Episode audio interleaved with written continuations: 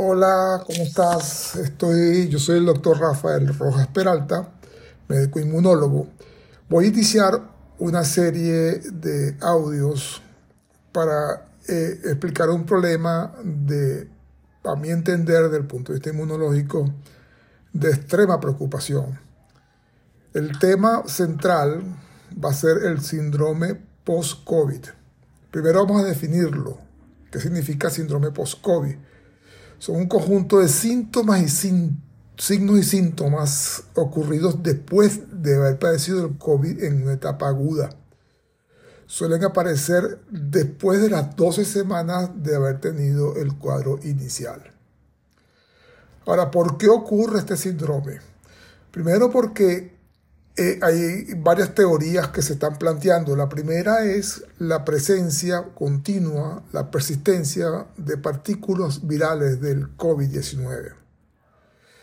El segundo punto, la segunda hipótesis, es una respuesta inmunológica persistente o secuelas, llámese autoinmunidad, con un fenómeno de autoinmunidad, que el organismo plantea frente a la presencia del virus el virus desaparece y esto queda, esta respuesta inmunológica, digamos, eh, patológica, queda en el organismo y nos explica mucho de los síntomas. Después la, tercera teoría, eh, vamos a, vamos a llamar la teoría, se refiere a secuelas desde el punto de vista vascular. Sabemos que este virus es capaz de producir alteraciones en la coagulación que puede llevar a fenómenos de trombosis, accidentes cerebrovasculares, isquemias en diferentes órganos. Esta lesión, si se mantiene, puede explicarnos el porqué de la presencia del COVID. Ahora, ¿qué tan importante es este problema? Vamos a basarnos en estadística. En países como Estados Unidos y Inglaterra, uno a tres casos por cada 10 personas que padecen el COVID agudo pueden tener este COVID, esta prolongación o este síndrome post-COVID. Sorprendentemente es más frecuente este síndrome en la mujer que en el hombre. Pero eh, digo sorprendentemente porque durante la crisis aguda, la infección aguda del COVID-19 es más frecuente en el hombre que en la mujer. Después hay varios puntos importantes. La presencia de este cuadro clínico síndrome post-COVID está en relación a la severidad del cuadro inicial, el cuadro agudo de la infección por COVID. Aunque, hago la aclaratoria, se han visto casos de post-COVID después de haber padecido un COVID de pocos síntomas o de poca severidad está presente o está asociado a todas las variantes conocidas del virus, alfa, delta, eh, omicron, todas las variantes conocidas hasta ahora han sido asociadas a este síndrome post-COVID. Eh, eh, se ve más frecuente cuando el paciente que sufre del COVID agudo tiene una patología previa antes de padecer el COVID agudo. Esto es hipertensión arterial, asma bronquial, obesidad, son factores que contribuyen a que eh, aparezca este síndrome post-COVID eh, de una manera tan, tan importante. ¿Cuáles son los síntomas más frecuentes? Los síntomas más frecuentes se refieren a, el más frecuente es la fatiga, pacientes que padecen el COVID agudo, y después con el tiempo comienza, después de las 12 semanas, a establecerse un cuadro de fatiga severa.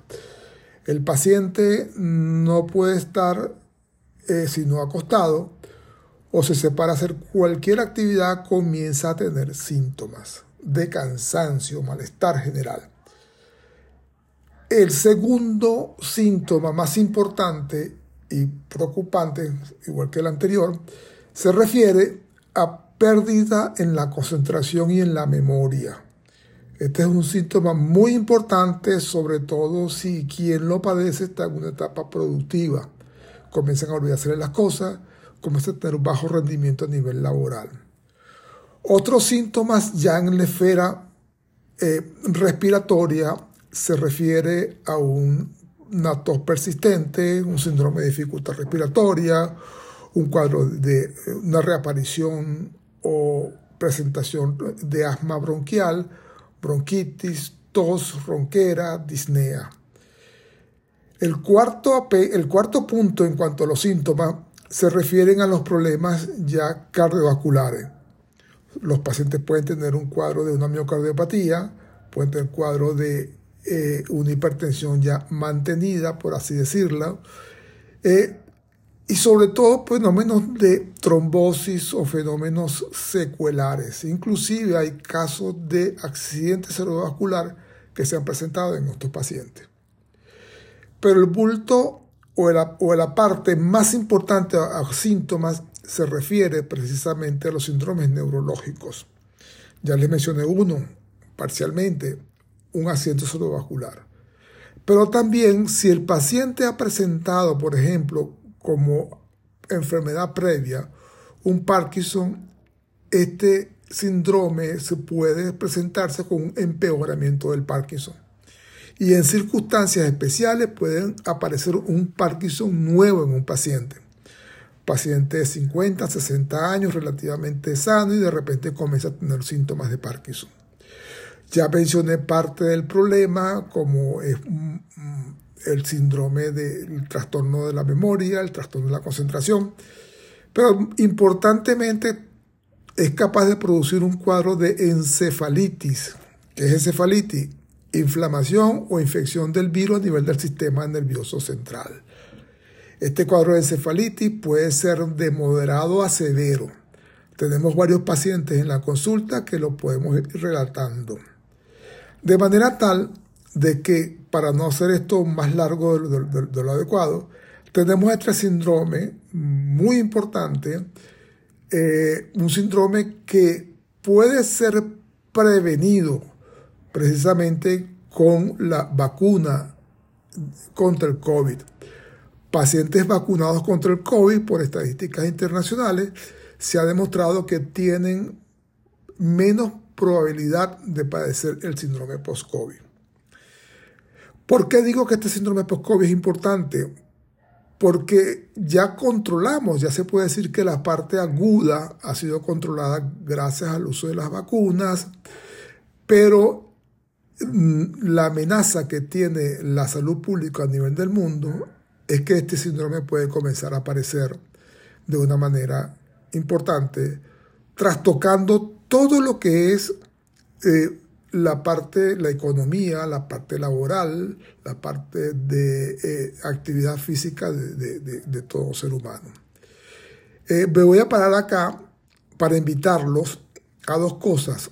Uno, los próximos podcasts van a estar asociados a experiencias clínicas que hemos tenido nosotros.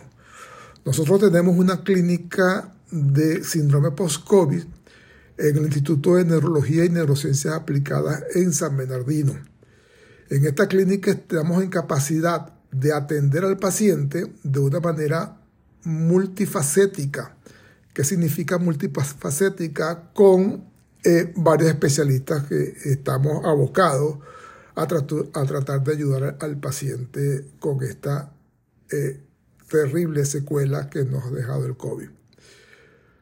Muchas gracias por tu atención. Estamos a la orden acá. Eh, mi correo es rojasp49 gmail.com.